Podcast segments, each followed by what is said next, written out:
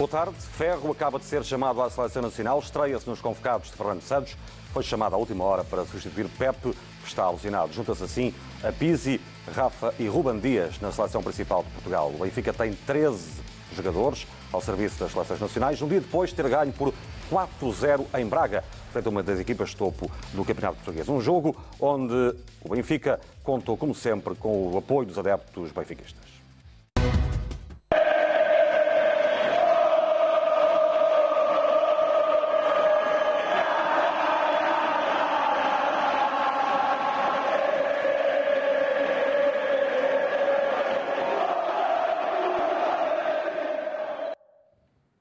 Entramos no segunda bola com a análise de João Gonçalves e João Queiroz.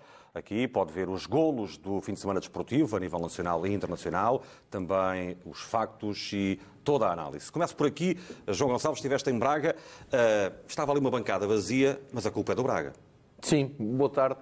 Aproveito até para explicar que, em relação a algumas notícias vinculadas hoje nos jornais eh, diários desportivos, nomeadamente na bola, que foi o que li com mais atenção, Lamentava-se o facto de uma parte da bancada não ter ninguém e atribuíam-se culpas uh, ao horário e aos preços dos bilhetes, o que também é verdade. Mas convém explicar que esta parte aqui que se vê está preenchida e foi a parte que o Braga quis vender uh, ao Benfica. Ou seja, é a percentagem mínima obrigatória que o clube. Perto de 2 mil lugares neste caso. São perto de 2 mil lugares e é o mínimo que o Braga tem que dar ao visitante. E esses bilhetes foram todos vendidos, apesar de terem preços compreendidos entre 31 euros euros e 93 euros. Portanto, quem estás a dizer-me que estiveste lá, não é? Quem pagou 93 euros uhum. estava aqui nesta bancada ao lado de quem pagou 31 euros? Precisamente. Tudo, tudo, entrou tudo na mesma porta. Sem direito mesma... a jantar, sem direito Não, nem vou para Lisboa, que eu pensei que com 93 euros podia-se apanhar o avião para, para Lisboa. Sem direito a nada. Ou seja, um, o espanto é quando tu chegas ao estádio, a entrada é feita toda pela mesma porta, todas pela mesma escadaria, que é só uma escadaria,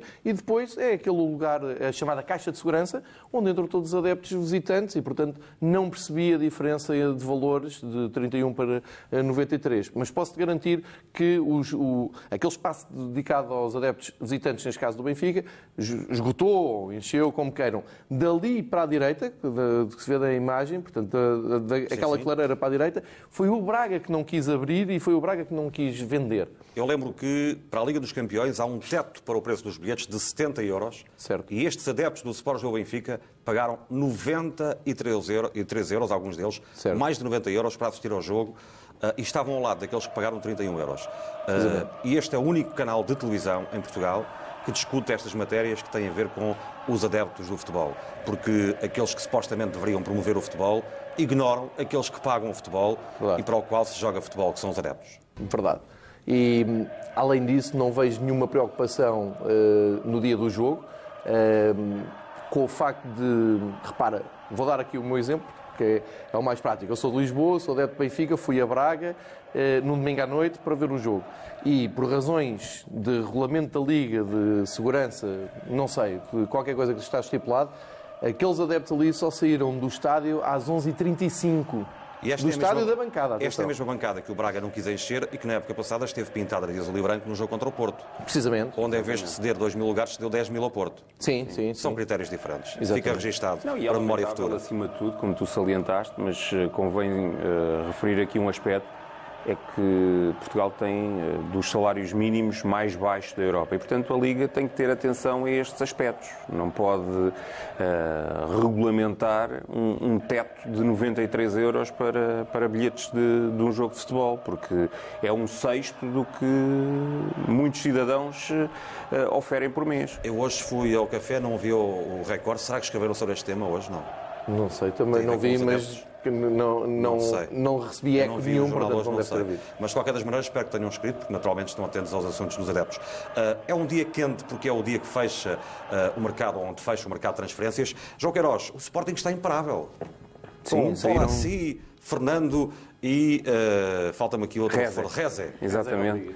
Não, é, é, caso para dizer, saíram três, entraram três. Saiu o Thierry uh... Correia para o Valência, ou está quase Exatamente. a sair. Não, o Thierry, o Ren o Thierry já chegou a Valência. Já chegou, o Ren vai contratar o, o Rafinha e falta-me aqui um que é o Diaby, Diaby vai, vai, para o Besiktas. Exatamente. Ele e talvez o Aboacar do Porto.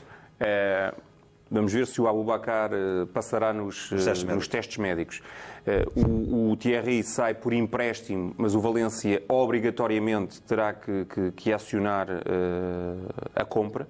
No, no, final da, da, temporada. Cerca de 12 milhões, não é? 12 a 15 milhões. o valor será definido pelos objetivos atingidos pelo atleta e pelo clube.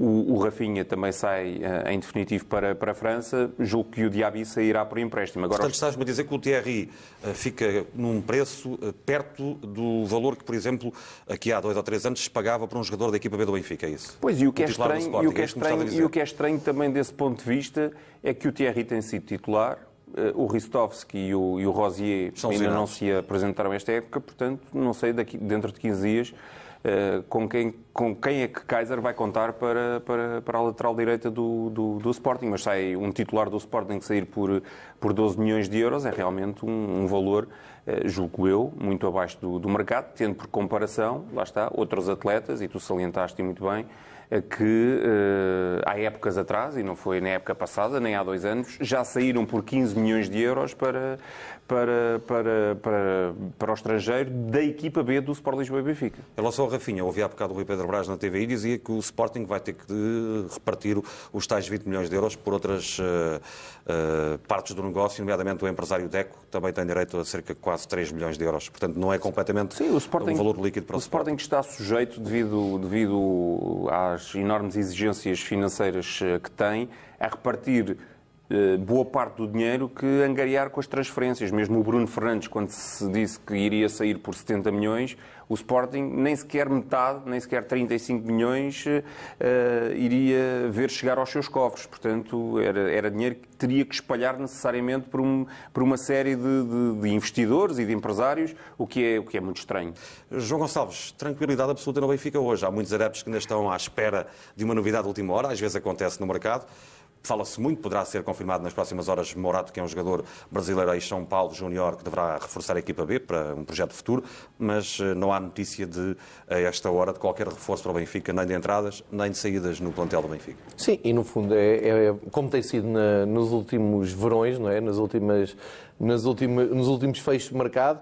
Uh, inclusive, se, se, quiseres, voltamos a janeiro, quando o Benfica estava a 7 pontos do primeiro, mudava a equipa técnica, janela de inverno aberta, o último dia com enorme expectativa, lembro-me de ter estado aqui no Net Press a acompanhar o fecho de mercado, e do Benfica disseram não, já, já estava tudo programado. Isto mostra a estabilidade num clube, é a minha leitura que eu faço, tenho, já o fiz noutros anos, acho que há muita estabilidade no clube e bate certo aquilo que sempre foi prometido aos sócios. Se aparecer uma oportunidade boa, o Benfica está, está atento. Se aparecer uma oportunidade boa, o Benfica tem o plantel equilibrado e perfeitamente delineado. Qual é a tua leitura também sobre este posicionamento do Benfica no último dia do mercado? João. O Benfica, atempadamente, à semelhança do que fez na época passada, uh, arrumou a sua casa. Uh, na época passada, por muitas críticas que tivessem surgido, uh, atempadamente o Benfica adquiriu Castilho, Ferreira, Conti, Lema. Lema, portanto, jogadores que depois até acabaram por não encaixar no plantel às ordens de, de Rui Vitória, mas Uh, recordo que esses jogadores foram todos uh, adquiridos em maio, finais de maio, inícios uh, de junho. Este ano sucedeu precisamente o mesmo. O Benfica. O Lucas veio mais cedo até, veio, veio logo. O Lucas veio mais cedo. O Benfica deixa-se sair João Félix logo a seguir ao final da, da, da, da Liga das Nações e contrata Raul de Tomás que no fundo é, é o principal reforço a encaixar no 11 de, de Bruno Lage, também eh, com, com tempo e espaço para, para preparar a época, para que o jogador pudesse moldar uh, o, o, atleta, uh, para que o treinador pudesse moldar o atleta às suas ideias. Eu não acredito muito, e não é por o Benfica ter optado por esta política, em aquisições de última hora no último dia de mercado. Ainda para mais, sendo o último dia de mercado já em pleno mês de, de, de, de setembro. Às vezes Ainda... acontece. O Lima chegou Sim. ali à última hora, o Sicário o Jonas também, também veio, veio, o Jonas já veio depois. Mas lá está. Era como, João, o Benfica já tinha. era como o João Gonçalves estava a salientar. Às vezes, eh, uma contratação cirúrgica não não, não, não cai os parentes, os, parentes, os parentes na lama. Eh, agora, estar a, a contratar três jogadores, ainda, ainda, mais por empréstimo, é que o Sporting depois não vai tirar partido nenhum destes, destes atletas. Eles, no final da época, mesmo que brilhem em Alvalade, vão todos regressar aos Portanto, seus destinos de origem. O Fernando é um miúdo brasileiro de 20 anos que veio Sim, do, do Shakhtar, da Ucrânia. relação ao Sporting, não é? O Balassi, Yannick Balassi, tem 30 anos, tem estado pelo Everton.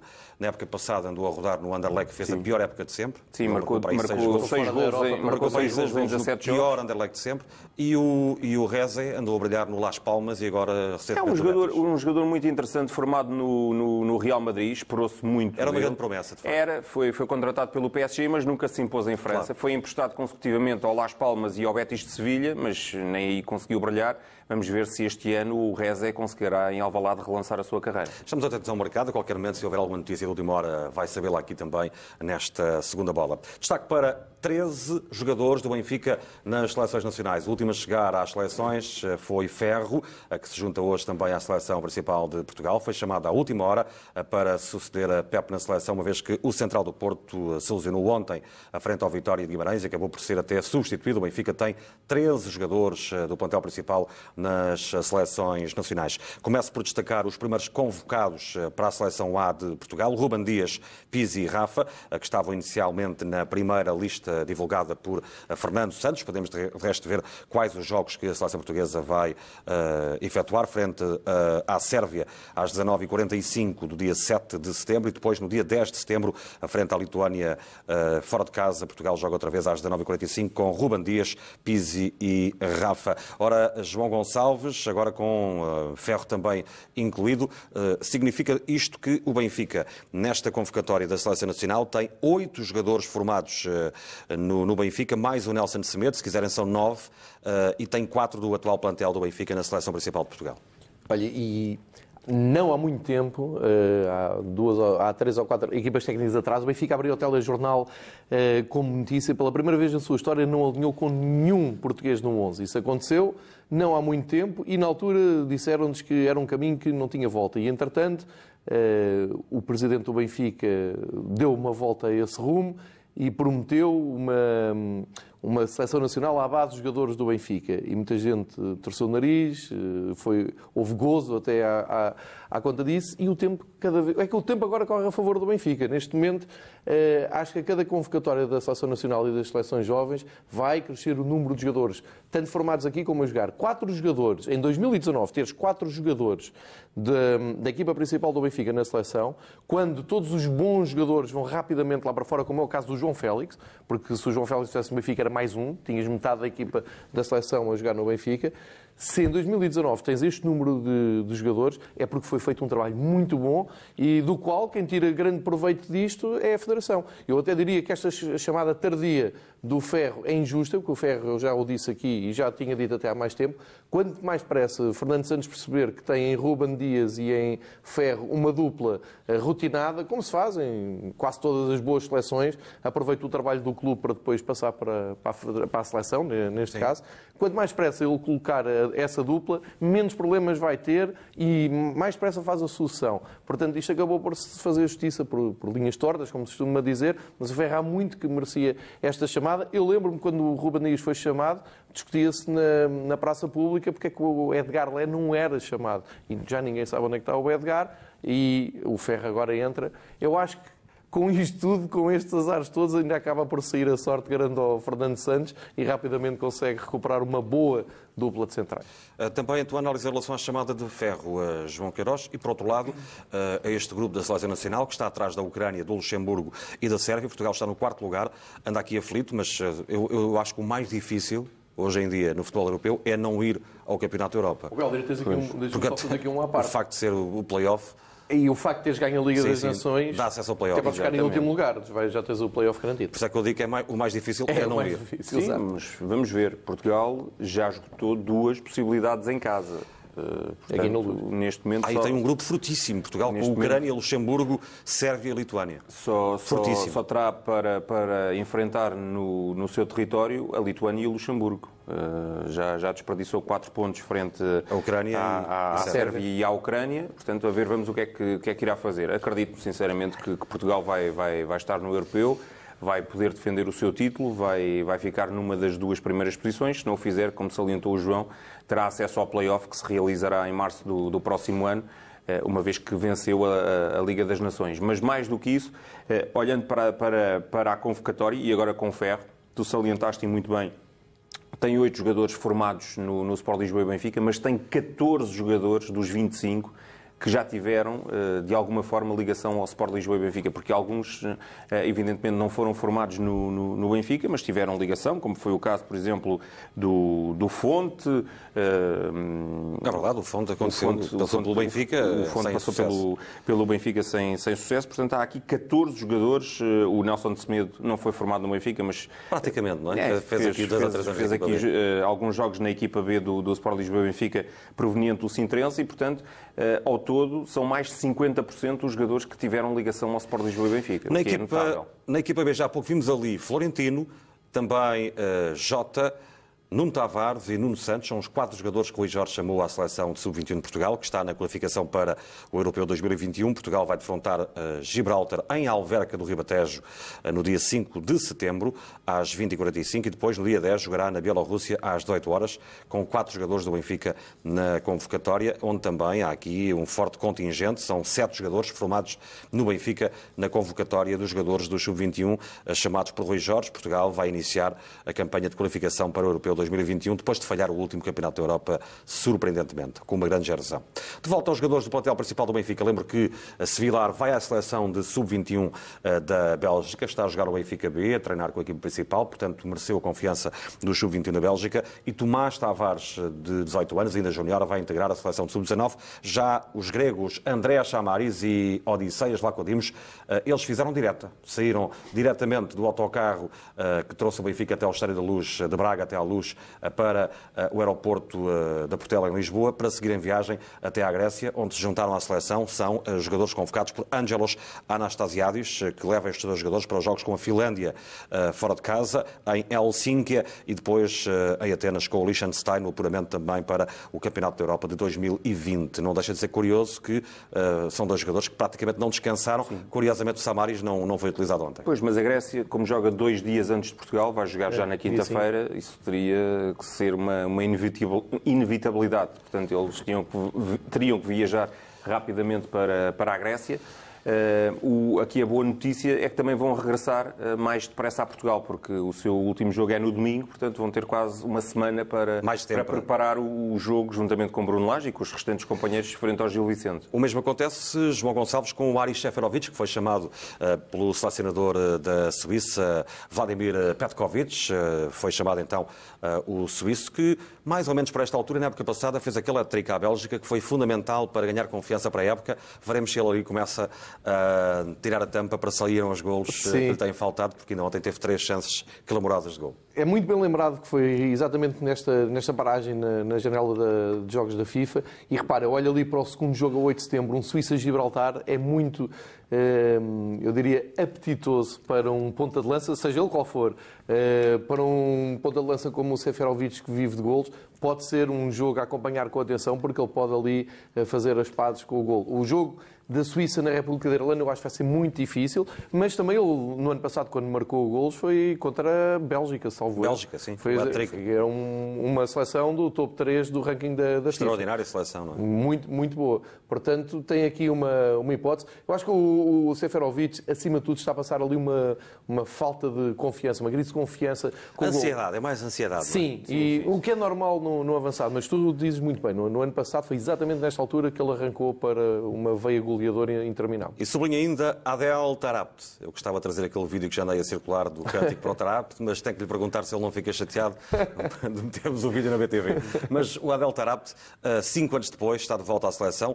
Ele também eh, é um dos rostos da renovação, entre aspas, promovida por Vaid Ali Odzic, o lendário treinador que já passou também por várias seleções africanas e que acaba, depois de ter orientado a Costa do Marfim, a Argélia, o Japão, enfim, eh, o Lille, o Paris Saint-Germain, ele sucedeu ao francês Hervé Renard após a CAN e acaba por chamar o Tarapte, que há cinco anos, João Queiroz, que não ia à seleção Sim. de Marrocos. É um craque. Eh, foi pena ter estado tanto tempo fora das contas da sua, da sua seleção. O Marrocos tem uma geração também de futebolísticas sensacional eh, e, portanto, acredito que nestes jogos de preparação vai, vai dar nas vistas e vai, eh, acima de tudo,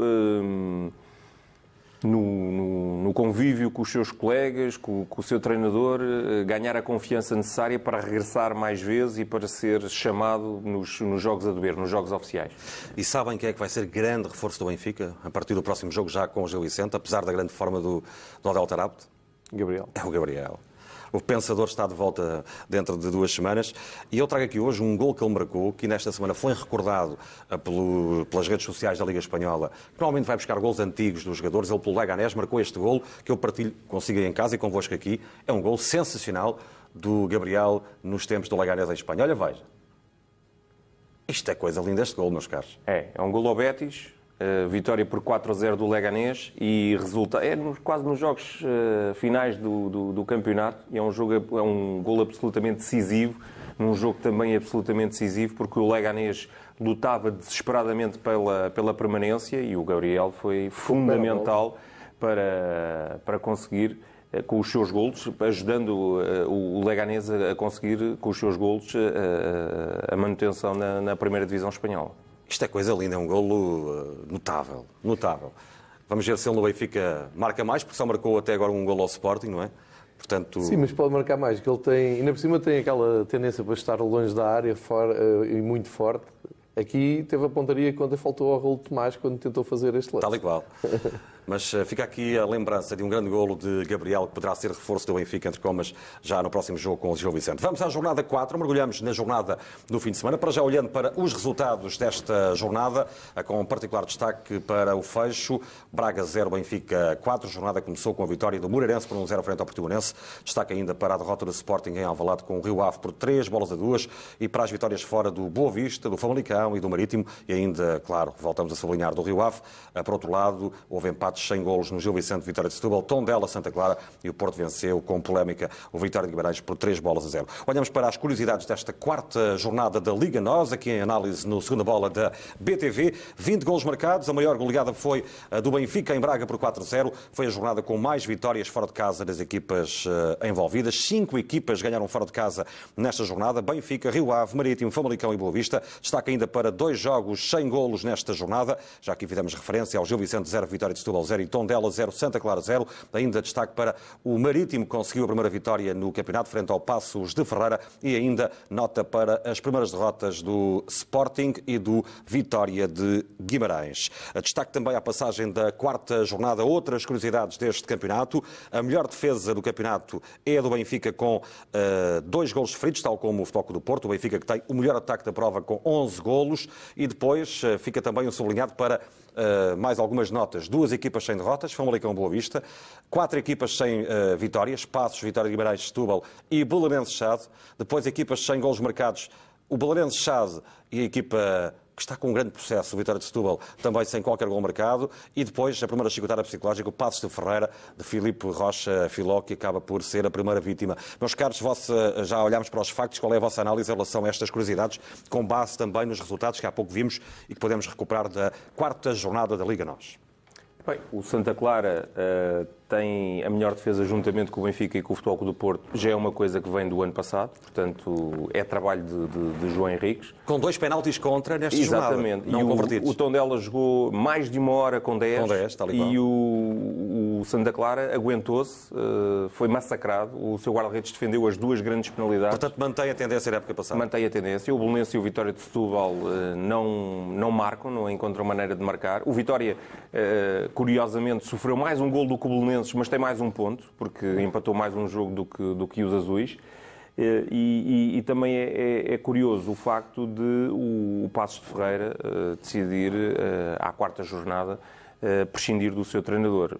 Acredito que o facto termos aqui 15 dias de paragem terá sido importante na decisão, mas também entendo que só se possa uh, prescindir dos, dos, dos trabalhos de um, de um, técnico tão prematuramente se a mensagem, se os dirigentes, lá está, se a estrutura sentir que a mensagem não está a passar. Este é talvez um facto marcante, não é, João Gonçalves? É. A primeira chicotada psicológica, isto já se vai trazendo para cá um pouco de, das tendências do futebol brasileiro. É. Que de jornada a jornada, enfim, muda-se de treinador como quem muda de camisa, Sim. não é? É, é mais estranho no, no caso do Passos Ferreira porque é um... Um clube com estabilidade, exemplar, não é? Precisamente, é um clube que subiu e que sabia perfeitamente claro. o que contava, contratou cerca de 13 jogadores, contratou um treinador escolhido a dedo, demoraram muito tempo a contratar o treinador, quando o escolheram fizeram todos os elogios. Eu gostei de ver o Passos Ferreira na luz, sinceramente, acho que havia ali boas ideias, eh, não consegues avaliar o trabalho de um treinador em quatro jornadas, eh, ou então há dados que nós não, não, não, não, claro, conhecemos. Claro. Isto, isto é o que eu vejo, não é? Escapa, estou, não é? estou, a dizer Sim, aquilo que eu vi. A mensagem não passar, a relação com os jogadores provavelmente se calhar ser difícil. Três jogadores novos que chegam ao plantel de uma equipa que vem da segunda para a primeira. Acho que Surgem é... notícias que, por exemplo, o treinador não, não, não apreciava ou, ou, a sua relação estava muito complicada com, com, com o tanque e, e por ah, isso por contratar o Getúlio e agora sendo o tanque reintegrado até pensam em devolver o, o Getúlio, tanque, que não é o Getúlio tinha, alguma, tinha algum nome no Brasil. Deixa-me falar ali de, um, de uma coisa que disseste ao Televe. Eu tive a oportunidade de ver um, uma coisa que ninguém me vai devolver esses 90 minutos, foi o Gil Vicente com o Vitória de Setúbal, que acabou perto da meia-noite. Uh, e foi um jogo horroroso. Uh, eu gosto imenso de futebol e quando vejo coisas que uh, me fazem impressão, gosto de deixar isso sublinhado. Eu não percebo como é que os, a equipa técnica, os responsáveis técnicos do Vitória de Setúbal acham que estão com um processo que está não, foi fluir... o adjunto do Vitória, que eu não acredito que o Sandro dissesse uma coisa dessas. Não, é? não é quem fala. É, Sandro é um grande é nome do Vitória. É o Acácio não, não me lembro agora do, do apelido, mas Cássio é Santos. o Cássio Santos, que, que é adjunto e é o que está pelos vistos, eh, autorizado a falar à, à, comunicação social. Eu acho muito estranho porque não vemos a mesma coisa. Eu, por acaso, também vi o Vitória de Setúbal na semana passada e ele disse exatamente a mesma coisa no fim. O Gil Vicente Vitória de Setúbal foi um castigo para, para quem viu. Aliás, a opinião do Vitor Oliveira foi esclarecedora. Ele disse foi, não jogámos nada. Nada, exatamente. Uh, ele que vem à luz na próxima jornada. Exatamente. Ele disse mesmo isso, não jogámos nada. Pronto. Uh, não esteve a falar do processo, não, nem, não, da, não nem da falta de finalização de, de E é um treinador com mais de uma dezena de subidas, portanto tem propriedade alguma coisa para, disto. É, e tem propriedade para, para falar. Vamos aos jogos. Pelo quinto ano consecutivo, o Benfica venceu na Pedreira, em Braga. Aí está o registro das últimas deslocações do Benfica, que foi ontem partilhado nas redes sociais eh, pela Playmaker Stats. Ao quinto jogo, diz a nota publicada no Twitter da Playmaker Stats, o Benfica chega à terceira goleada uh, nesta temporada. 5-0 ao Sporting, 5-0 ao Passos, 2-0 uh, no Jamor, perdeu 2-0 com o Porto e com o Braga o Benfica venceu 4-0. Portanto, são números impressionantes e atenção porque o Benfica, em 4 dos 5 cinco jogos, não sofreu golos. É uma nota importante a destacar aqui. E olhamos justamente para os golos, olhamos para os golos eh, do Benfica, eh, com Pizzi em destaque, depois de uma grande penalidade sofrida por Florentino, cometida por Assa, indiscutível, não é? Sim, não, não há Sem margem dúvida. para dúvida. Não há aqui imagens antes do lance do Novaes, era para vermelho ou para amarelo, na vossa opinião, ou para falta apenas? Não, acho que era falta e amarelo, mas era que eu vi da bancada. Não, não percebo como é que Sim, o árbitro não vê. Mim, eu vi diversas repetições, pareceu-me falta e cartão amarelo. Uh, Porque não tinha a bola controlada, é isso? É, Sim. Não havia controle por parte de Raul Tomás, uh, independentemente de julgarmos ou não se ele iria ficar isolado. Já vimos o golo de Pizzi aos 25 minutos, depois aos 47 Pizzi voltou a marcar, ele bisou pela terceira vez esta época, na época passada também tinha marcado dois golos neste estádio em Braga. Marcou esta época dois gols ao Sporting, dois ao Passe e agora em Braga. Pizzi soma sete gols esta época em cinco jogos, eh, cinco gols na Liga Portuguesa em quatro jornadas, onde é o melhor marcador. Depois, dois autogolos. O primeiro foi de Bruno Viana, aos 51 minutos. Bruno Viana fez o primeiro autogol desde que está em Portugal. Mas mérito pela forma como o Benfica conseguiu esta jogada. Já vamos olhar gol a gol. Sim, quase se não, se não fosse o Bruno Viana, acredito que o, o Tomás na, nas suas costas finalizasse com ele. Alguns benfiquistas até ficaram chateados porque queriam que o RDT marcasse aqui. é verdade. Uh, depois, a começar por ele, depois o 4-0 foi também num autogol. Ricardo Esgaio, aos 73 minutos, acaba por desviar o cruzamento de Jota. Ricardo Esgaio, o jogador ex-Sporting e formado no Sporting, acaba por fazer o primeiro autogolo na carreira. Aí estão os golos uh, da noite de futebol com o resultado mais volumoso desta jornada. Foi apenas a terceira vez na sua história que o Braga terminou a primeira partida da Liga com dois autogolos. Já estamos a olhar para alguns registros e curiosidades desta partida. Uh, lembro que o Braga sofreu 5-2 em 1976 à frente ao Futebol do Porto, de acordo com o Playmaker Starts. Uh, contava ver esses estados nesta altura. O Sporting também já chegou a ganhar por 3-0 com uh, autogolos de Luís Felipe Iném em 2006-2007 cá estão os dados, e agora uh, Bruno Viana e Gaio uh, também fizeram autogolos. Portanto, é, é, pouco comum, meus caros, é a terceira vez na história do Braga. Mas Curiosamente, com os três grandes. É, e vejo ali o padrão do Luís Felipe uh, a dar lugar agora a Gaio, também era um jogador ligado ao Sporting, e fez gol, para, autogol para o Sporting nessa altura. Uh, por outro lado, Bruno Lage na Liga, uh, João Queiroz chega com números impressionantes. Uh, de resto, a Playmaker Starts ontem também destacava isto. 23 jogos, 21 vitórias, 83 gols marcados. É impressionante isto. É, impressionante. Mais uma goleada do, do treinador do Benfica, 4-0. O Benfica não ganhava em Braga por 4-0 desde 1989, portanto, há 30 anos. E isto acho que diz tudo. E, e, o, que, o que surpreende não é? os benfiquistas e, e quem gosta de futebol, uh, ou, ou, que não fica tão bem aqui na, no, no, quadro, foi aquele resultado de há uma semana frente ao Futebol Clube do Porto.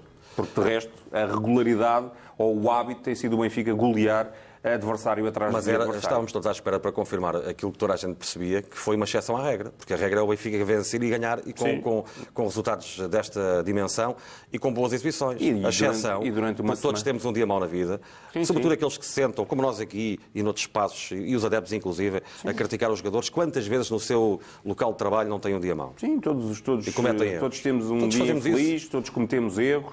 E, e Agora, se o Benfica semana... errasse uma, duas, três, quatro, Sim, cinco vezes longo, seguidas, isso era muito grave. E ao longo de uma Agora semana, é ao longo de uma semana especulou-se, falou-se muito uh, sobre a, a possível uh, falta de reação do Benfica. Benfica ainda estão che... a falar, há adeptos que ainda não perceberam e alguns comentadores que ontem o Benfica venceu 4-0. É, e, e, ganhou 4-0 e podia perfeitamente ter ganho por 8, 9, 10 e não estamos a ser uh, exagerados. Olha, vamos ouvir a opinião dos treinadores, Ricardo Sapinto e Bruno Lage, depois desta goleada de 4-0.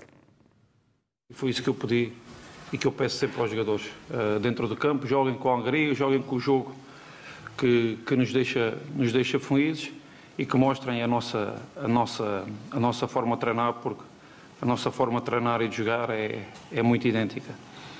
Uh, não, não responsabilizar ninguém, nem o Samaris, nem, nem o Tavares uh, pela derrota, mas são jogadores que eu entendi que, que para este jogo, pela dinâmica que, que traz a equipa que para este jogo eles seriam um, mais importantes estarem no 11 do que, do que fora. Por isso, foi apenas isso, foi, foi procurar um, a nossa dinâmica. Uh, o André traz mais profundidade, traz mais cruzamento, como foi uh, o exemplo do, do segundo gol. E, e está de volta, que deixa-nos também muito, muito, muito feliz e depois também o critério e a qualidade de decisão do, do ADEL. Não, nós não tínhamos que dar resposta nenhuma, nós temos que dar, uh, nós temos é que mostrar, uh, e é isso que eu, que, eu, que eu lhes pedi, essencialmente, é mostrem uh, no campo a forma de que, que, que, nós treinamos. Foi muito difícil para nós, a partir do 0-3, voltar ao jogo, ou fazer o jogo que nós gostaríamos. Um, e foi, foi um jogo atípico em algumas situações, um penalti que, enfim, aparece do, do nada, um, dois autogolos, enfim, houve aqui circunstâncias hoje que não nos foram, não nos foram favoráveis, pronto, e temos que, que, perceber. Eram três pontos importantes, mas são, são três pontos, três pontos que perdemos, faltam 30 jogos para chegar ao nosso objetivo, portanto não temos que eh, entrar em nenhum tipo de, de, de, grande tristeza e depressão, há que estar fazer o, fazer o luto pelos três pontos que perdemos mas temos que perceber que em quatro, nos quatro jogos que efetuamos também já, já jogamos contra o Benfica, já jogamos contra o Sporting e que fizemos um, um e, conquistamos o nosso grande objetivo da época já, que foi entrar na Liga Europa. Portanto, não nos podemos esquecer dos oito jogos que fizemos em 23 dias. Sapinto, coração do leão, meu amigo Sapinto tem aqui azar com o Benfica. Ele já tinha aqui sido goleado pelo Belenenses na Luz. É. Agora sofre esta goleada depois de um trabalho sensacional na Liga Europa, onde conseguiu eh, levar o Braga à fase de grupos, coisa que o Abel, por exemplo, na época passada não conseguiu. Não conseguiu. Não, ele até fala aqui em objetivo da época. É, é importante perceber o que, é, o que é que ele disse aqui, porque ele está a falar exatamente aquilo que lhe pedem. Mas voltando só ao Bruno Lage, deixa-me só dizer uma coisa que Enquanto acho que é importante. isso, olhar, 14 goleada, Sim. vamos já ver esse, esse registro enquanto tá, falas. Ótimo. 14 goleada do Benfica sob o comando de Bruno Lage. Na Liga são 12 goleadas, João. É que o, o, o, que eu queria dizer sobre o Bruno Lage e o facto de tu estares a, a, a, chamar a atenção por uma coisa que é um facto. Ainda hoje se fala da, do jogo com, com o Porto.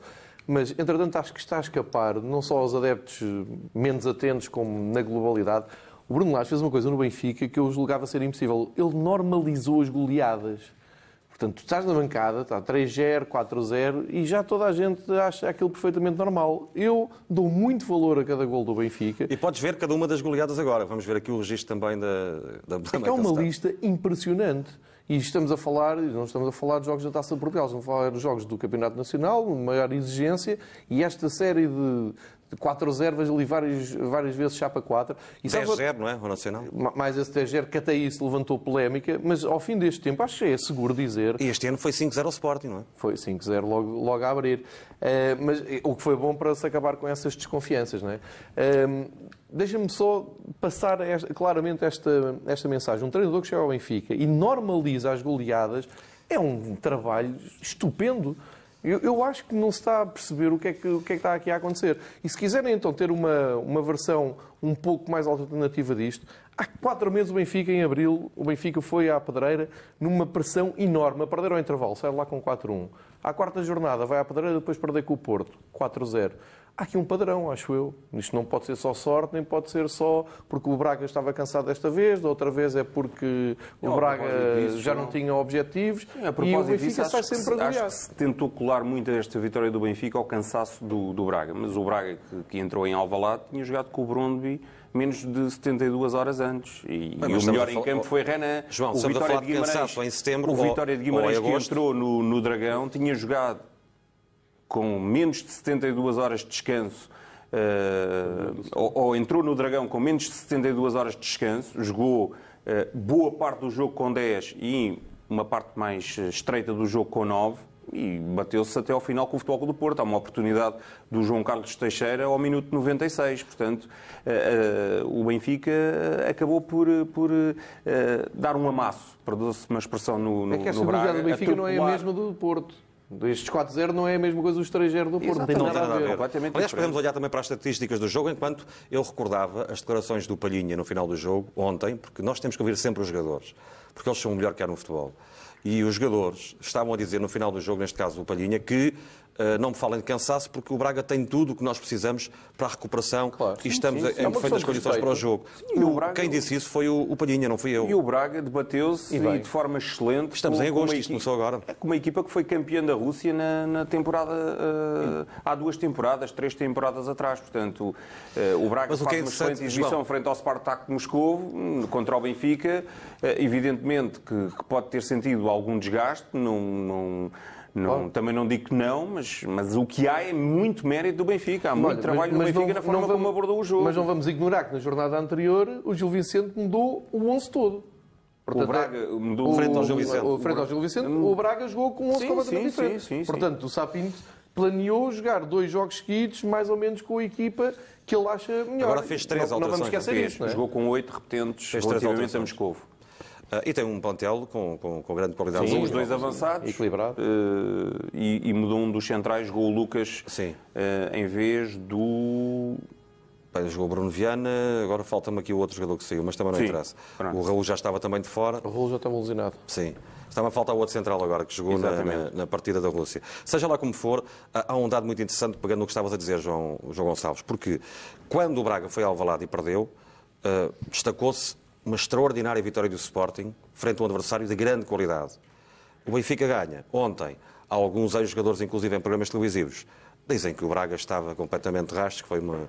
foi mais de mérito do Braga que de mérito do Benfica. Isto é inacreditável. Sempre que o Benfica ganha um minha- jogo, eh, ter- há muita dificuldade para, para atribuir o mérito que o Benfica, por Muito exemplo, claro. atribuiu. E O mesmo pode- mérito que o Benfica atribuiu ao Futebol do Porto na semana passada. Qual é o e nem- problema? e nem pode colar aquela ideia que, que passou noutras épocas de que, de que o Braga facilitou. Porque, quer dizer, as relações estão tensas, como se percebe por esta Facilita, rábula dos, isso é brincadeira, dos- isso é crime dos- desde dos bilhetes. facilitar. Claro, isso é crime, mas, mas houve muitos que, que tentaram colar essa ideia Sim, que, é verdade. que, que o Braga, Braga facilitou Benfica B, por é que o. Braga facilitou na luz, que o Braga facilitou Mas na essa- pedreira. Quer dizer, o Braga tem um treinador que é Ricardo Sapinto, que é um homem sério, que foi jogador do Sporting Clube de Portugal, formado no Futebol Clube do Porto. Tem um presidente que neste momento tenta incendiar as relações com o Benfica. Portanto, não facilitou Portista nada. assumido. Portista assumido. Portanto, não facilitou nada. O Braga foi para campo para dar o máximo. Isso é óbvio, não é? E, e o Benfica jogou muito e, e só não ganhou por, por 8 ou por 9 porque eh, na, na frente não teve a capacidade de, de finalizar as oportunidades Olha, o todas que- Saferovic que- teve não é? Exatamente. O homem do jogo para, a- para a Sport TV, que transmitiu o jogo, foi o Adel Tarapto.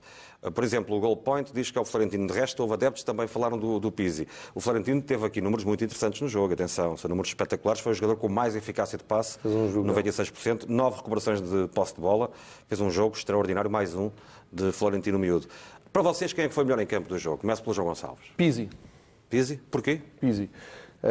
Na altura em que o Benfica ainda estava à procura do primeiro gol, Pizzi foi o jogador que mais foi procurar a bola e mais fez a ligação, sempre muito bem guardado e com o Tarapta a aparecer.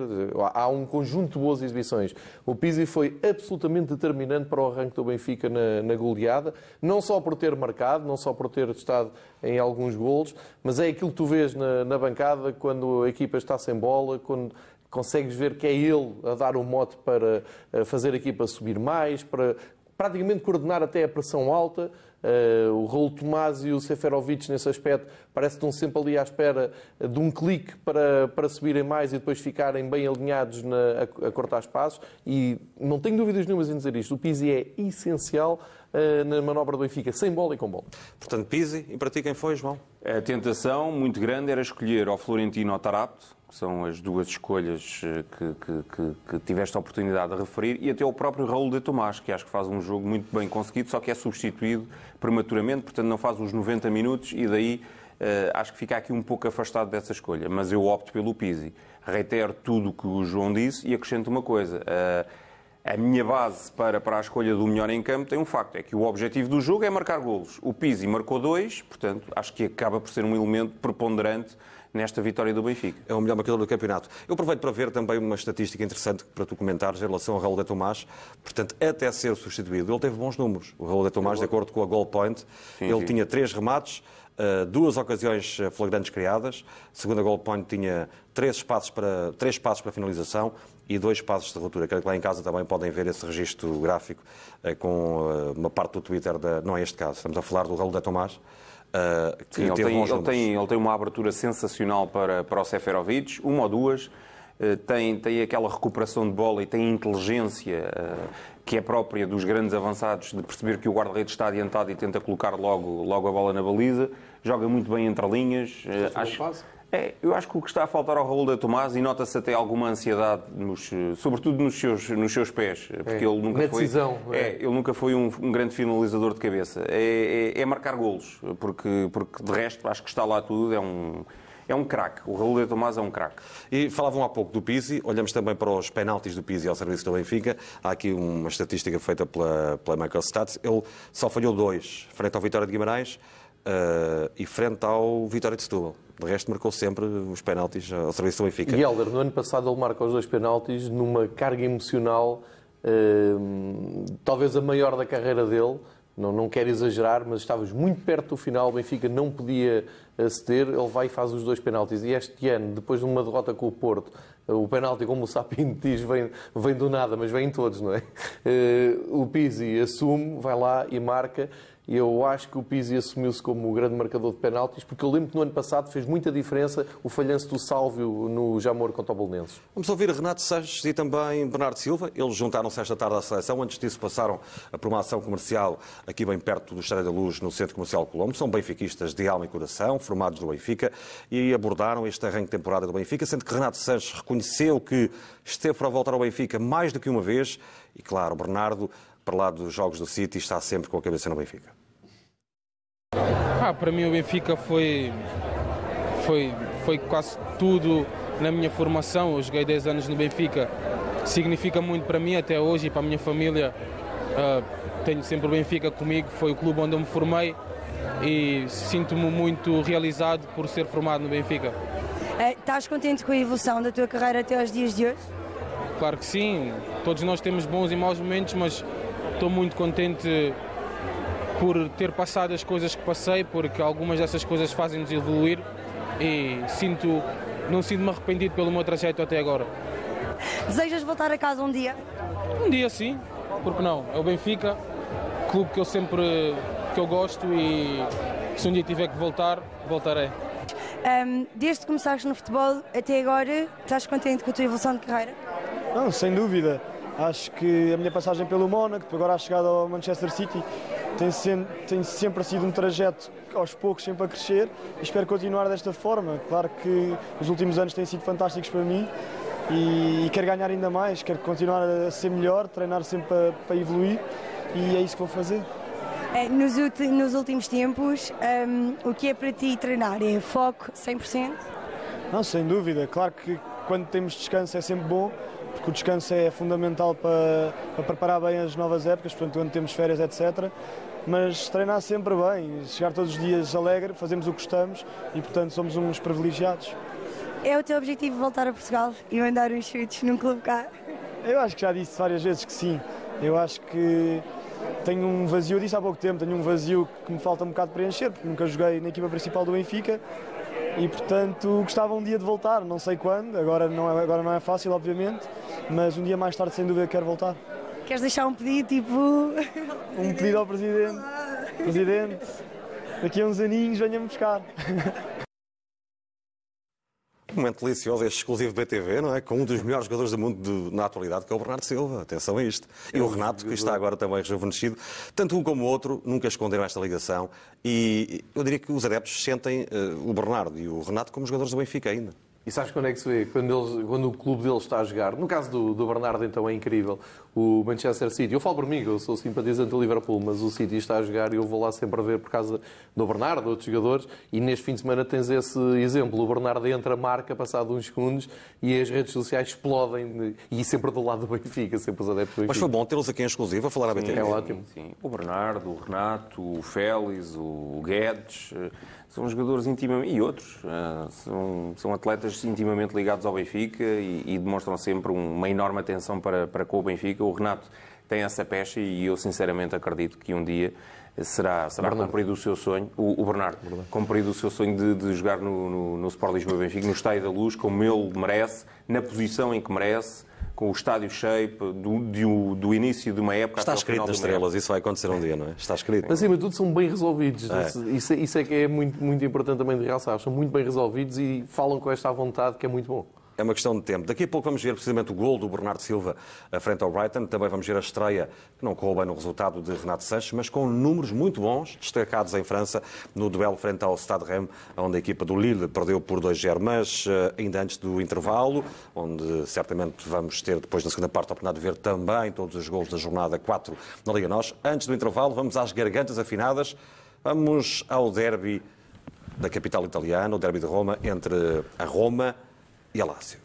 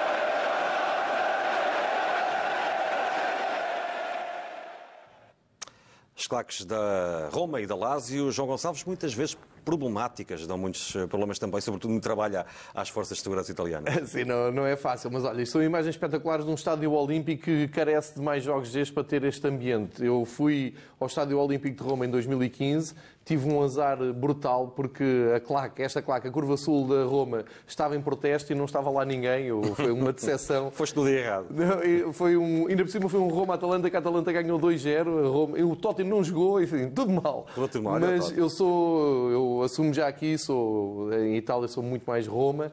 Uh, gosto imenso de tudo o que as claques da, da Roma fazem, tem um, um historial enorme. Uh, há que dizer que a Roma, quando veio aqui em, 91, em 1991, não em 83, em 91, num, num jogo da Taça UEFA da primeira, da primeira eliminatória, influenciou dezenas, quem sabe centenas de benfiquistas para ficarem adeptos da Roma, porque eles trouxeram já na altura uns ultras muito, muito ativos e que deram aqui um show incrível. Isto é sempre um, um grande momento do derby de, de Roma. É um ambiente extraordinário, é apaixonante, é o, é o grande derby da cidade eterna, é, o, é um dos derbys mais apaixonantes do mundo até porque depois tem, tem aqui conotações políticas. A Roma mais de esquerda, a Lásio com uma conotação Extrema mais... direita até é, na claque, não é? Uh, apesar de ter uma águia uh, como, pronto, como, como símbolo, a Lásio tem conotações de, muito associadas à extrema-direita e, portanto, é, é ferozíssima esta, esta ligação entre a, entre, a, entre a Roma e a Lásio e esta rivalidade entre a Roma e a Lásio. E não ganham muito, imagina se ganhassem.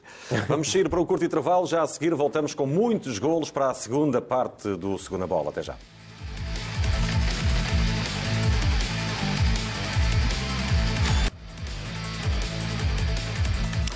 Segunda parte do Segunda Bola, começamos com a vitória do Foco do Porto por 3-0 frente ao Vitória de Guimarães, um jogo bastante polémico e João Queiroz começou com este lance da expulsão de Tapsioba logo aos 45 segundos. A tua opinião sobre o lance?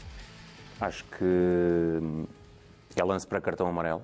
Há até especialistas de, de arbitragem que hoje sugerem que, que, nem sequer tenha existido falta. Eu, falta, sinceramente, parece-me que, que existe mas uh, é lance para, para cartão amarelo. É risível, realmente, como, como o Ivo Vieira se expressou. Uh, o árbitro Carlos Xistra ter, ter mostrado cartão uh, Isto é um escândalo. Direto. É, a boa notícia aqui é que faltam nove meses para o Carlos Xistra se ir embora. O Carlos Xistra é um árbitro sem personalidade, sem coragem. é um árbitro à antiga portuguesa. E olha aqui, é... até, o, até o Marega dá a ideia que está a dizer que para ele não é vermelho, não é? Pelo menos é o que corre Mas, desta dizer, dele. É um árbitro, este Carlos Xistra, que é é fraco com os fortes e forte com os fracos. E, portanto, mais uma vez demonstrou isso e acabou por estragar aquilo que seria, sem dúvida, um enormíssimo espetáculo de futebol. Eu acredito muito neste, neste Vitória. Acho que o Vitória tem argumentos para fazer uma, uma excelente época, mas ontem, ainda antes do primeiro minuto cumprido, eh, toda uma estratégia ruiu por um erro de arbitragem que não devia ter acontecido. É para já o momento mais negativo da Liga Portuguesa à quarta jornada. Temos aqui um caso de extrema gravidade, João Gonçalves. Eu acho isto chocante, sinceramente, acho chocante. Eu, ainda nem um minuto tinha acontecido. E a primeira decisão que o árbitro toma é chegar ao pé do defesa, que ainda por cima está a fazer um belíssimo arranque de temporada e escolhe para, para, ir para a rua. Eu tenho muita, muita dificuldade em compreender isto. Até o VAR, não, mas está a fazer o que o VAR. Mas, mas é assim, podia não estar cumprido um minuto, mas se justificasse ele ir para a rua, ia. O problema isso é, é, evidente, é ele isso adulterar... Mas eu peço desculpa outra vez por o perguntar. cumprimento das regras. Até o VAR, o que é que está a fazer o António Nobre? Nobre, não é? Isso, pois, não sei. É, é que eu, eu, não consigo perceber qual é a justificação de, do VAR não, não atuar.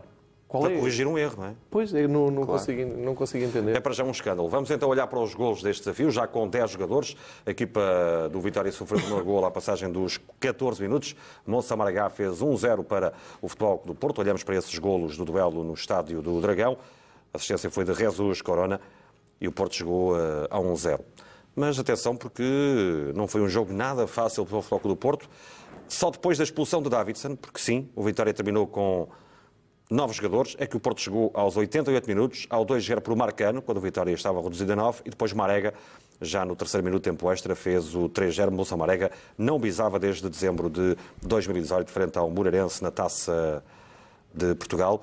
Meus caros, eh, depois também vamos olhar para as estatísticas, onde eh, há quatro remates enquadrados do Vitória, criou muitas dificuldades, inclusive a Marchesino. É, grandes defesas do guarda-redes eh, argentino do Futebol Clube do Porto. Não fosse ele, o Vitória poderia inclusivamente ter chegado ao empate, Há, há, mais uma bola no poste de José Luís que desvia a bola para a sua própria baliza e, portanto, o Futebol do Porto, uma exibição pálida. E o seu treinador acaba por reconhecer, o que não é muito comum, uma, um, um treinador de um grande vencer em casa por 3-0 e jogando contra uma equipa inferiorizada uh, praticamente todo o tempo, ou todo o tempo, para, para sermos mais, mais francos, e o Sérgio Conceição reconhecer que foi um resultado muito excessivo para, para o que o Vitória produziu.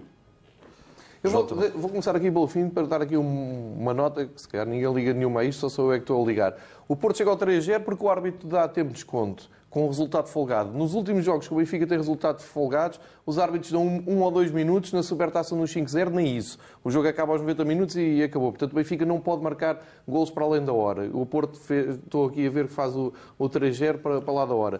Depois, se até aos 88 minutos o resultado esteve em aberto, a conclusão que eu tiro é que depois de ver os jogos do Porto até aqui, o Porto precisa muito do Benfica para conseguir jogar bem e para ter uh, uma personalidade muito forte. Porque em Barcelos perdeu, com o Vitória de Setúbal, enfim, é o Vitória de Setúbal, e agora com o, com o Vitória de Guimarães, estas dificuldades todas não se traduzem naqueles 3 0 Monsa Marega foi eleito o homem do jogo pela Goal Point, o jogador eh, baleano do Futebol do Porto, que acabou por marcar dois golos, eh, fez cinco remates, todos enquadrados. Por falar em remates, chama a atenção para os guarda-redes com mais defesas na Liga, dentro da grande área, ou seja, com remates dentro da grande área. Reparem onde aparece Marchesino, depois de Coffee e de Cláudio Ramos.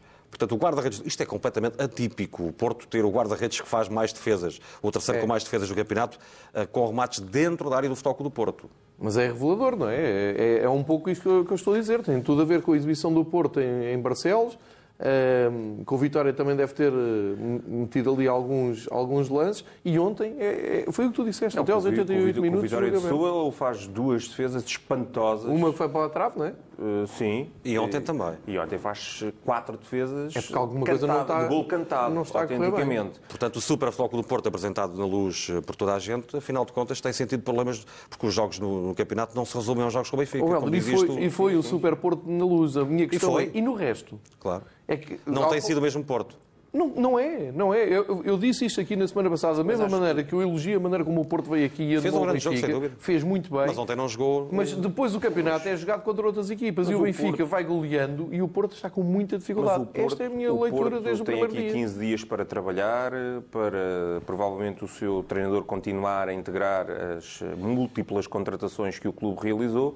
Eh, e se calhar até serão mais do que 15 dias, porque dentro de, de, de duas semanas o Futebol Clube do Porto vai a Portimão, portanto não, não se sentirá, eh, porventura, grande dificuldade para trazer mais três pontos do Algarve. Portanto, eh, esta preparação já terá em vista o jogo com o Young Boys para, para a Liga Europa, que, um jogo que se realiza a 19 de setembro no Estádio do Dragão. Já o Sporting sofreu a primeira derrota no campeonato, frente ao Rio Ave, no estádio de Alvalade, por 3-2. Jogo marcado pelas grandes penalidades a beneficiar o Rio Ave, todas cometidas por Seba Coates. Aqui Filipe Augusto, o ex-jogador do Benfica, marcou o seu primeiro gol, marcou dois, ele nunca tinha visado em Portugal com classe, já tinha falhado um penalti em frente ao Famalicão. Falhou na primeira jornada. Depois marcou na anterior, não é? Ao é, Aves, e agora volta a marcar. Acertou o passo. E, e, e, marcou mais um para a Taça da Liga, Também. frente à Oliveirense. Aqui é o, é o gol do empate Sporting, não é? do Bruno Fernandes aos uh, eh, 20 minutos, aqui a ganhar um ressalto. O eterno melhor jogador em campo para... Sim, ele é? é sempre o melhor em campo, não é? Eu estava à espera até no, no Gil Vicente Vitória de Setúbal que aparecesse o Bruno Fernandes como melhor jogador em campo.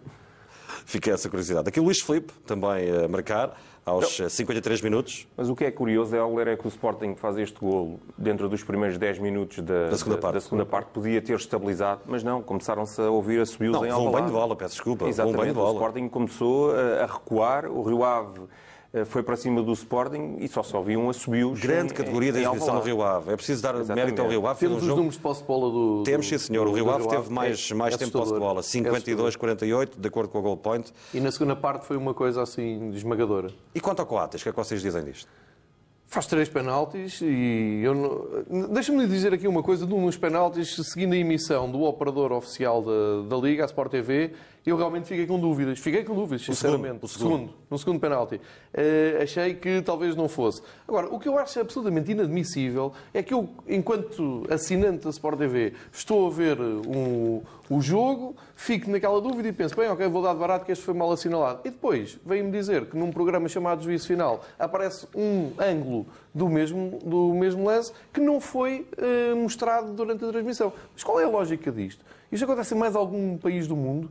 Um, um, esconder uma, um lance para depois dar audiência a um programa na, na parte final da, da, da emissão. Eu acho que e não vejo ninguém preocupado por isso, portanto o problema Não, deve atenção, ser meu, não é? Em primeiro lugar, atenção a este Taremi. Depois, atenção ao facto... Sofreu três penaltis, É, Taremi. atenção ao facto do Sporting ter consentido os três penaltis com bolas em profundidade, colocadas nas costas da, da sua defesa. Foram os três quase iguaizinhos.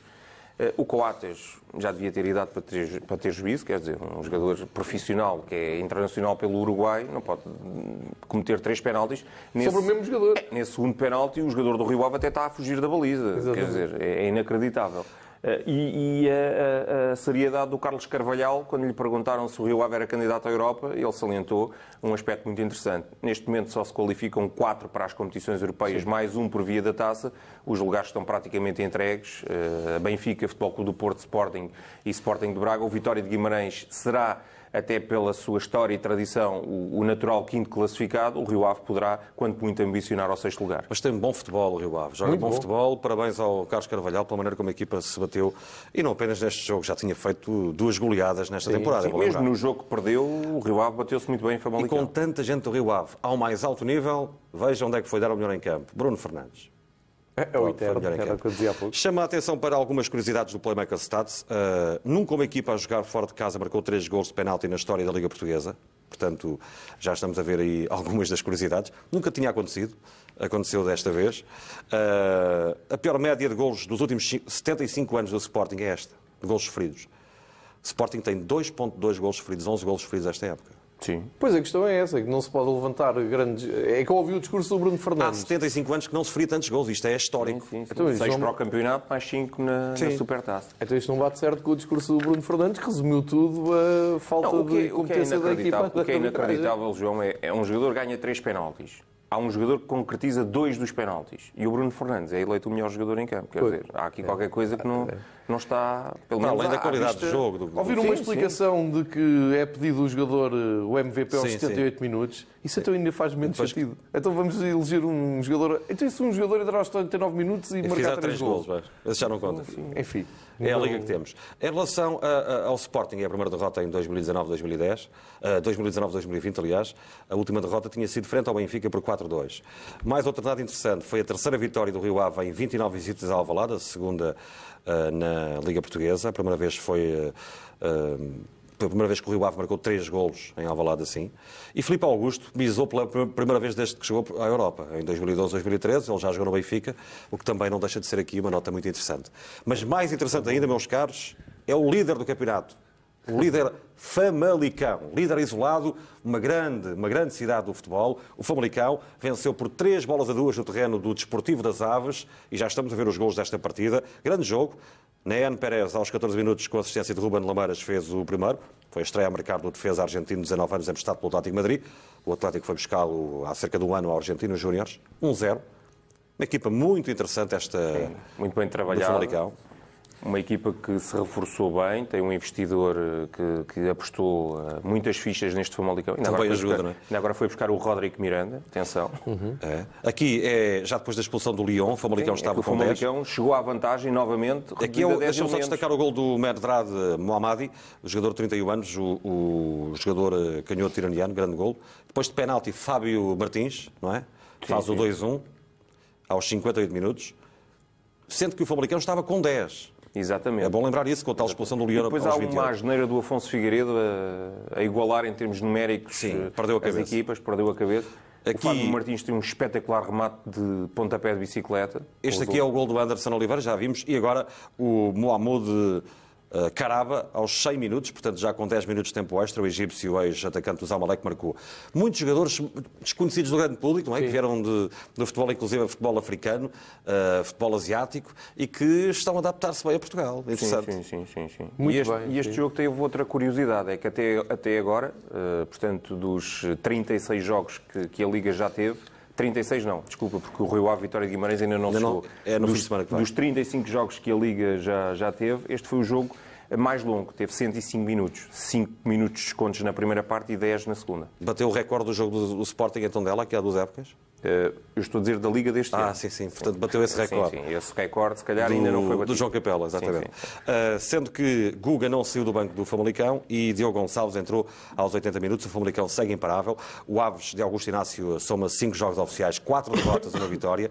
Esta foi a segunda derrota seguida na Liga da equipa treinada por Augusto Inácio, que tinha perdido na jornada anterior por 5-1 em Vila do Conde. Ficam estas notas também neste jogo onde uh, Noé Pérez foi eleito o homem do jogo, João Gonçalves. E bem, e é um dos nomes eh, de cabeça de cartaz, praticamente. Hoje em dia é muito fácil tu teres acesso à, informação destes jogadores, mesmo não o conhecendo. Uh, basta.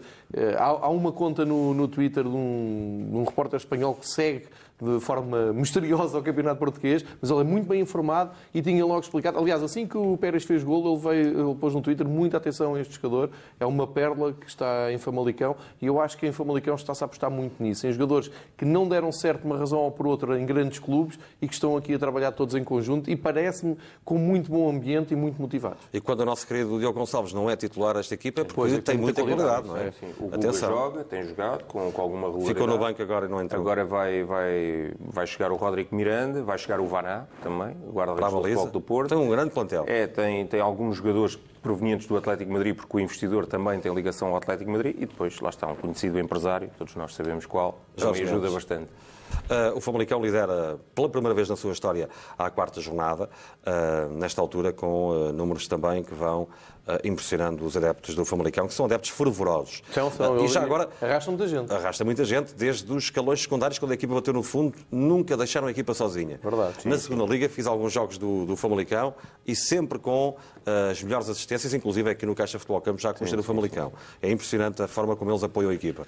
E depois, há outra dado interessante, é que nos últimos 18 jogos na primeira divisão, eh, em 1994, tinha tido três vitórias em 18 jogos. Eh, nestes primeiros quatro jogos, 25 anos depois, tem três vitórias. Portanto, isto tudo demonstra, demonstra bem que uh, o Famalicão está a fazer história. E já disseste, Roderico Miranda é reforço, é jogador do Benfica. Exatamente.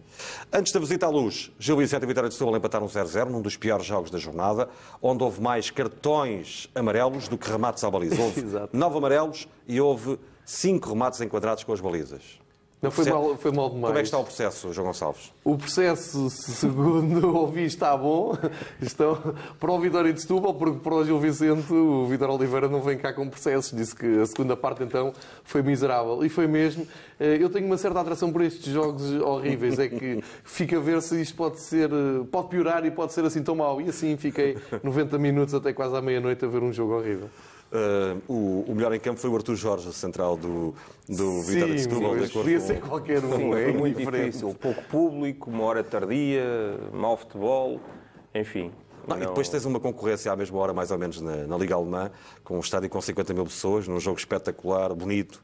Uh, enfim, é diferenças, são é, diferenças. É por, por acaso, Mas este Gil Vicente é uma boa equipa, atenção aos benfiquistas, que vão ver uma ah, boa sim, equipa sim, na luz sim. dentro de 15 tempo dias. para falar, para e falar o Vitor Oliveira monta sempre Cuidado muito com o Gil Vicente, é uma boa equipa. Aliás, já venceu este ano o Futebol do Porto, é bom lembrar, e já empatou com o Braga. E este jogo é típico e é bom recordar, Helder, que o Vitor Oliveira chegou aqui à quinta jornada com o Portimonense e o Benfica viu-se e desejou-se. Pois, eu estou-me a queixar da qualidade do jogo, mas tu no início, Oliveira. no início do campeonato disseste ao Vitor Oliveira, olha que o Vitória de Subal só mais um ponto. Ele não dizia que não. Sim, já por baixo. Não. Em relação a outro jogo também não, enfim, foi mais agitado, foi mais emocionante, mas também não teve golos. Tondela 0, Santa Clara 0 e, como dizias há pouco, João eh, Queiroz, a equipa do Santa Clara ficou reduzida muito cedo e, e por outro lado, o, o Tondela, como estávamos a ver agora, creio que perdemos a imagem, uh, falhou duas grandes penalidades. Sim, mérito do guarda-redes, está lá para, para fazer o seu trabalho, para evitar que as bolas entrem, mas a mim o que me deixou espantoso foi o facto do Tondela ter ficado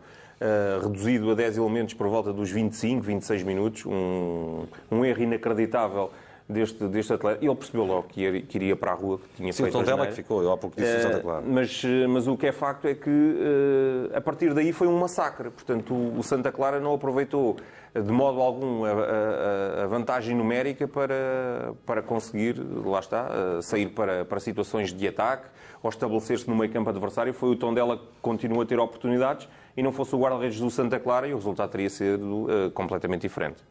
Acrescentas alguma coisa, João Gonçalves? Não me lembro de um jogo com dois penaltis falhados e que tenha acabado 0-0. É muito curioso este, este registro.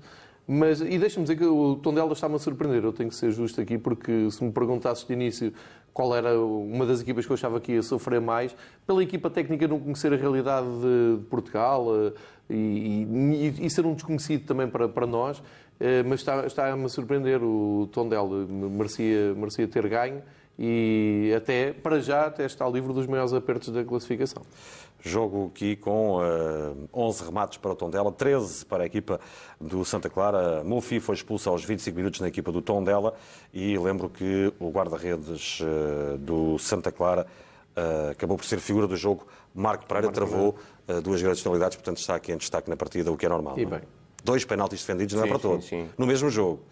Há muitos guarda-redes que estão um, dois anos para defender um penalti. Ele, num jogo, defendeu dois. Dois. E sai lá com a folha limpa. O Passo Ferreira já mudou de treinador depois da derrota por 1-0 em casa com o Marítimo. Aqui estão os momentos marcantes desta partida. Também a boleia do site da Liga Portuguesa de Futebol.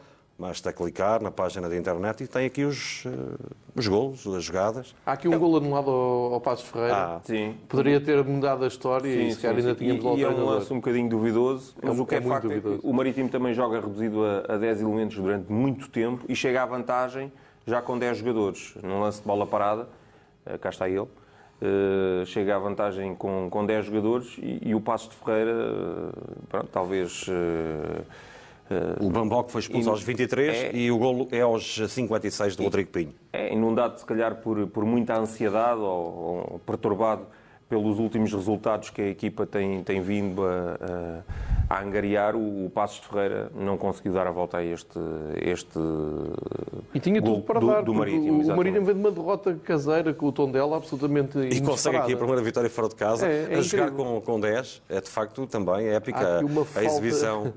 Eh, Já aqui comentámos também a, a substituição do, do treinador. Aliás, não se conhece ainda o, o substituto. Não, para já não. Especula-se poderá Pepa. ser Pepa, mas vamos ver. A verdade é que acaba por, por sair Filipe Rocha, Filó. É que há ali Durou 21 pouco remates, há ali Liga. 21 remates, mas aqueles 21 remates são enganadores, porque enquadrados são 3, Sim. portanto Foram, foram 21 remates para, para a bancada. Uh, quem não consegue acertar de maneira nenhuma com a baliza é o Belenenses. O Belenenses Chade vai em quatro jornadas sem conseguir marcar um gol. Uma das equipas mais elogiadas da comunicação social em Portugal, o Belenenses Chade, acabou por uh, perder com o Boa Vista por uma bola a zero. E o golo foi de Heriberto Tavares, o ex-jogador do uh, Benfica. Mas houve partidas incríveis na equipa de Silas, como esta. Terminou um zero no Jamor, onde estavam menos de 300 adeptos, não foi? Eu acho que vi os números... E já uh, estás a contar com os agentes oficiais do jogo, não é? Eu acho que isto é que deveria motivar uma, uma profunda reflexão Este é o lance do gol. Este é o lance do gol de Heriberto Tavares, emprestado pelo Benfica Boa Vista. Já tinha marcado na jornada anterior dois gols. E o Boa Vista ainda trouxe uma centena de adeptos de para, acordo. para verem o jogo, é? Agora, isto é que deveria merecer uma preocupação da Federação Portuguesa de Futebol, que tutela o futebol em Portugal, e da Liga. Como é que é possível uma Liga Portuguesa que quer ser das mais competitivas do mundo ter um jogo de futebol da Primeira Liga entre dois clubes que já foram campeões nacionais, neste caso o Belenenses Chade, não se percebe muito bem o que é que foi, até hoje não sei, Eh, alguém que explique isso, mas não estão 300 adeptos a ver um jogo destes. Como é que é possível isto em Portugal? É complicado. E sabes que apareceu uma imagem antes do jogo, uma imagem panorâmica. eu vi, eu vi o Sim, jogo. sim. E, e apareceu no Twitter e os, hum, alguns correspondentes que trabalham para a marca e para o ASA, com quem nós falamos, perguntaram o que era aquilo, se era um Era jogo, um jogo à porta, fechada, claro. mas perguntaram mesmo. Claro. E nós temos muita dificuldade Não, em há explicar jogos isto. à porta fechada com mais adeptos. Sim, Eu não sei se me faço entender. Exato. Porque toda aquela estrutura que trabalha ali no estádio ou a vender gelados para, para, os, para os dirigentes tem mais adeptos do que um jogo deste. Isto é inacreditável. escandaloso e toda a gente a subia para o lado como se fosse uma coisa normal em Portugal. Ah, não sei Mas o, qual é a Vista, opinião. mas o Boa Vista em casa, uh, Não, eu e o Giz ainda, ainda consegue num estádio Não, de Boa 30 Vista mil... leva muita gente, não estamos a falar Sim, do eu Boa Vista. vou, eu Não- vou. Se- muita se gente, é não- esse número, é que mas o num estádio de houve 30 mil lugares consegue ter, uh, vá lá... Sim, mas o Boa Vista é um grande clube eh, também nos jogos em casa. Eu Sim, falo é que o- eu não sei o que é que é o de chamar isto. Ainda não se percebeu Pronto. muito bem o que é que é. Depois, quando chegar o inverno e começarem a vir equipas que não trazem ninguém fora, um marítimo. E no- faz sentido um jogo no destes Belenenses. às 9 da noite, numa sexta-feira? Não, não, fa- não, nada disso faz sentido. 9 e um quarto da noite no Jamor? Não, Mas não quem, é, quem é que protege o futebol? Sim, sim, sim. sim. E quem é que fala disto tirando aqui o segunda bola da BTV, em Portugal? É que, quer dizer, Nos, que- o canal da Federação, estamos vestidos a falar das exibições do Benfica, devemos Temos que, falar destas questões. temos que enquadrar, não é? Este Estádio Nacional, porque o Estádio Nacional está, é, é- está num sítio magnífico em termos de, de beleza natural, uma mata estupenda. Vais lá à tarde. Mas é Sim, preciso é toda a gente... onde se realiza habitualmente Mas, a final João, da taça, mas é à É tarde. preciso toda a gente contribuir para que o futebol português tenha mais gente nos estádios e, neste caso, o Belenenses, só precisa ajudar o Belenenses. eh, que se ajuda o Belenenses assado ou coisa que o valha. sim, sim, Agora, sim, não sim. podemos é ter na Liga Portuguesa um jogo com 300 adeptos. Qualquer jogo do Distrital, um jogo minimamente interessante, tem 300 adeptos. Isto é inacreditável. Ainda, ainda no, no outro dia, ou na, na época passada, vi uma reportagem, o Lusitânia de Lourosa tem sempre o estádio cheio. Olha, se fores lá ao Estrelense, tem sempre mais de 300 adeptos, só de 500 adeptos. Ou portanto- Silves. Ou Silves, pronto. o Moreirense aí ganhou por um zero, também não estava muita gente, na sexta-feira à tarde, ganhou por um zero, um golo eh, muito cedo, aos 7 minutos do central Iago Santos, que eh, impôs a segunda derrota seguida ao Portimonense antes da recepção ao Futebol Clube do Porto dos Algarvios. Já se está a adivinhar o que é que vem aí, não é? Eh, O Portimonense tem um plantel muito interessante, tem um plantel forte, Olha, o José Gomes muito. nem é convocado, nem foi convocado. Pois José Gomes está com dificuldade em aparecer pelo menos no- nos convocados, mas o Portimonense eu ainda continuo a achar que vai fazer uma época tranquila, mas realmente o- a exibição com o Sporting foi uma decepção. E esta derrota eh, em Moreira de Cónegos é, é preocupante. Agora deixa-me dizer que o Vítor Campelo está a fazer um belíssimo Excelente. trabalho no Moreirense. é isso, é É E- tirar o chapéu ao Vítor Campeão. É, sim, senhor. E ainda por cima com uma herança pesadíssima do Vieira. e não não é? é só isso, e perdeu muitos jogadores, entre os Muitos, quais o sim. Chiquinho, portanto é um plantel muito E o mais fraco. Tavares, não é? Mas teve uma inteligência que eh, colocou a equipa a jogar mais ou menos com as ideias do, do Ivo. E, portanto, não, não foi para lá inventar e isso deve ser Está elogiado. bem. Olhamos então para a classificação, depois de ver eh, estes... eh, Aliás, ainda não escolhemos o melhor golo. Já agora, qual é o melhor golo para ti, João Queiroz? Eh, Anderson, do Famalicão, o 3-1 O 3-1 nas do. Famalicão. Sim. Portanto, é o gol escolhido pelo João Queiroz, o gol de Anderson, com o remate área. E o teu? O meu vou para o segundo do Pizzi, pela jogada, por toda a envolvência da jogada, pelo cruzamento e para o Pizzi aparecer ali no momento certo. É uma jogada muito bem desenhada e também por a ter visto ao vivo, se calhar influenciou e também não houve grandes golos nesta, nesta jornada. Olhamos para a classificação, liderada pelo Famalicão, inédito líder à quarta jornada com 10 pontos. Benfica na segunda posição com 9 pontos, é assim que está no site da Liga de Clubes. Depois, Porto na terceira posição também com 9. Boa Vista fecha aqui eh, no quarto lugar, ainda não perdeu o Boa Vista, é bom sublinhar. Lido Vidigal para já segue sem derrotas. Cá em baixo, eh, Passo Ferreira, Belenenses Chade com 2 pontos e poucos adeptos nas bancadas. E depois os Vitórias também cá na, na, na parte de baixo da tabela classificativa. O Sporting aparece na quinta posição com o Moreirense, ambos com 7 pontos. Portanto, o Moreirense está a fazer um campeonato tão bom quanto o do Sporting até ao momento. Na próxima jornada, dentro de 15 dias, a destaque então para o jogo transmitido pela BTV, o Benfica Gil Vicente, ainda não há data nem hora, lembro que antecede a jornada europeia. O Porto vai a Portimão, eh, enquanto que o líder Famalicão vai receber o passo de Ferreira, já aparentemente com o novo treinador, e o Sporting vai ao Bessa defrontar ainda invencível o Boa Vista nesta temporada. Já na segunda Liga, viramos a página para o campeonato da segunda Liga, com eh, os destaques para as vitórias eh, em casa do Cova da Piedade frente ao Benfica B por 2-0, do Estoril por 3-1, depois de estar a perder por 1-0, o Mafra venceu a Académica por 1-0, o Chaves bateu o Penafiel por 2-1, fora de casa, vitórias do Nacional e do Covilhã, atenção ao Covilhã que está na frente do campeonato, com um campeonato eh, de grande qualidade até ao momento. Chama a atenção para os golos do hum, Cova da Piedade 2, Benfica B 0. O primeiro golo foi de Vitinho, com um remate fora da área, bateu Miles Vilar, guarda-redes belga, que está agora na seleção de sub-21 da Bélgica. O ex-jogador do Vizela marcou. Depois, Nuno Santos, o capitão do Benfica B, não conseguiu marcar de penalti. Tony Batista, guarda-redes brasileiro do Cova da Piedade, defendeu. E depois, aos 90 minutos mais 5, no tempo extra, Bubacari Diarra marcou no lance de contra-ataque. O médio franco-maliano, eh, que fez parte da formação em Itália e que em Portugal já passou pelo Sporting da Covilhã e Tondela, fez o 2-0. Segunda derrota fora de casa da equipa liderada por Renato Paiva, que no final do encontro eh, explicou esta derrota. Santos e rematou para o primeiro gol do jogo. eh, dentro do campo. uma troca de registro, claramente. Estamos com uma troca de registro, não é possível para já ouvir o treinador do Benfica B, Renato eh, Paiva. Ouvimos o anterior treinador do Benfica B, Bruno Lage, que já aqui há pouco a trouxemos à antena. Viramos também agora para o futebol internacional, destaque para o Flamengo, que ontem, mais uma vez, encheu o Maracanã com uma vitória de 3-0 no clássico frente ao Palmeiras e nas bancadas do Maracanã foi a loucura.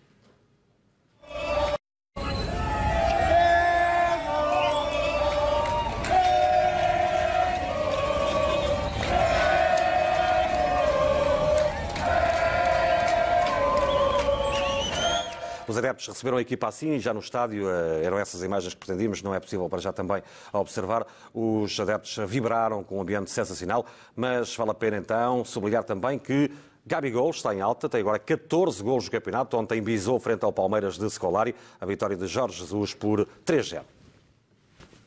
Olha o gol! Bateu Stefani!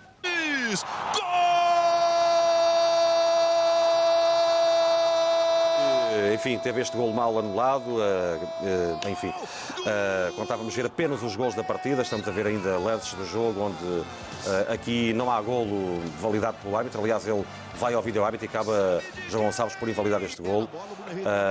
aí está. Isto podia Flamengo... ter mudado a história do jogo, é. não é? Se... O vídeo árbitro acabou por decidir bem, neste caso. Certo. E o Flamengo chega ao intervalo a ganhar por 2-0 e, e, pronto, e continua na, na liderança do, do Brasileirão. O, o Flamengo tem tem de, de, longe o melhor plantel. O, o Flamengo é o melhor, é o, é o, clube, é o novo rico do Brasil e, portanto, o Jorge Jesus tem, tem muita matéria-prima para, para trabalhar e depois sim, lá está. O, o Scolari também tem, eu vou 3-0. E o seu trabalho uh, acaba por, por sobressair e, e, o que é certo é que o Flamengo já está nas meias finais da, da Copa dos Libertadores e é líder do, do Brasileirão. E o mais impressionante é que, enfim, está renascido este público do, do Mengão, que é a maior torcida do Brasil. Era isso que eu ia dizer. O que é certo é que o gigante acordou. O que é certo é que o Jorge Jesus colocou eh, o, a, a, maior torcida do Brasil em delírio absoluto, em euforia absoluta. Eu sigo com muita atenção todo o que é do futebol brasileiro, que chega via PFC, por exemplo.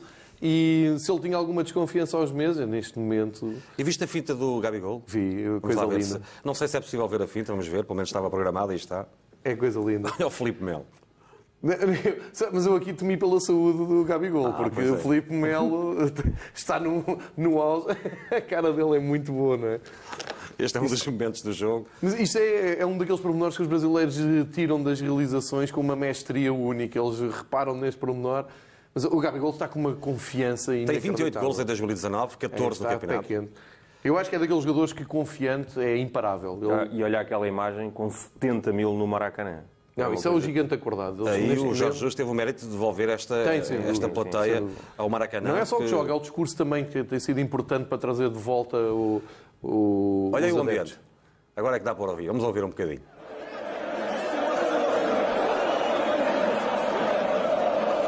Estádio cheio, não é? Estádio cheio. Uh, podem pensar que isto é sempre assim. Não é. Eu, eu já, gosto, já gostava muito do Flamengo antes de chegar ao Brasil e até cheguei a ver alguns jogos do Flamengo na, na embaixada que eles têm cá que chamam consulado, uh, onde se reúnem adeptos do Flamengo em Lisboa para ver os jogos do Flamengo e eles andavam amargurados porque o ambiente se tinha perdido.